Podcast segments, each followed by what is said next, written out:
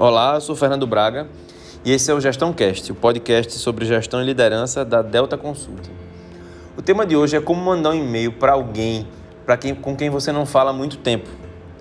É, esse é um ponto que ele é muito corriqueiro, especialmente quando é uma pessoa que tem muitos relacionamentos, né, e que teve algumas transições, por exemplo, profissionais. E de vez em quando a gente está precisando, está querendo retomar.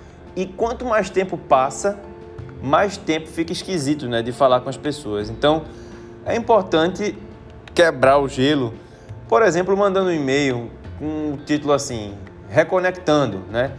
Falando que você já reconhece um pouco que essa conexão foi perdida.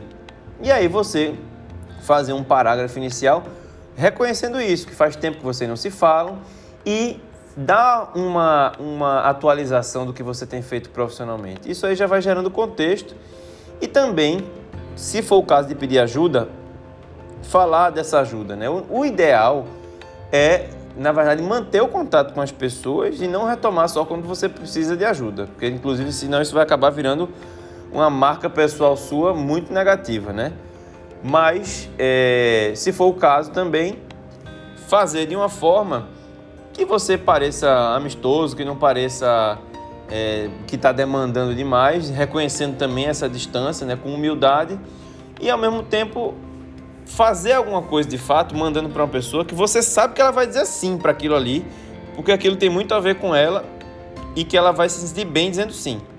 Mas também coloque de uma maneira muito clara é, e muito fácil um caminho para a pessoa dizer não e agradeça de toda forma e se disponha a devolver, né, a ter essa reciprocidade, independentemente da pessoa aceitar ou não, você também se colocar à disposição para ajudar.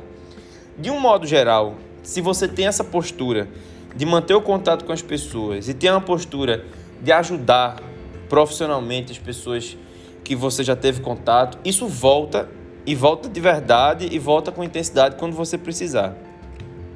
Se você não teve a oportunidade de fazer isso com essa pessoa, se coloque nessa disposição, se coloque à disposição para ajudar, se coloque à disposição para devolver esse favor, mesmo que a pessoa não cumpra. Ok? Um abraço e até a próxima semana.